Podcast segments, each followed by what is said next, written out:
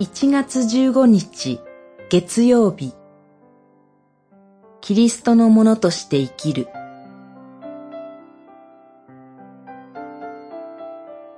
コリントの信徒への手紙1、7章あなた方は身代金を払って買い取られたのです。人の奴隷となってはいけません。7章23節この書物が書かれた当時のギリシャローマの社会では、妻は夫の所有物のようにみなされていました。しかし、ここでパウロは男性と女性が神の前に等しいものであると教えています。独身については、主に仕えるために一人でいると決め、それができる人はそうすればよいと教えるように、必ず結婚しなければならないということではありませんでした。また、未信者同士の夫婦の一方が信仰に入った場合には、その結婚関係が続けられるべきだと教えています。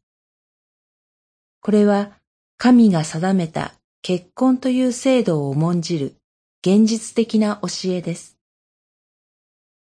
けれども、その教えに注意深く丁寧に聞くことが必要です。例えば、八節、九節の、皆私のように一人でいるのが良いでしょう。しかし、自分を抑制できなければ結婚しなさいは、パウロ自身の経験に基づいた教えであると言えるでしょう。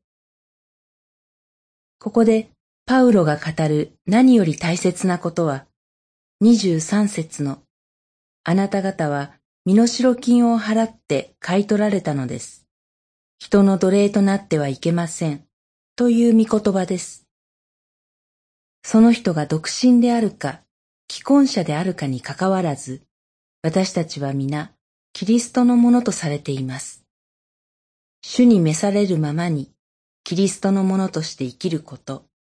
それを人生の前提とすることです。祈り、天の父なる神様、あなたがお使わしになったキリストと共に歩むことができますように。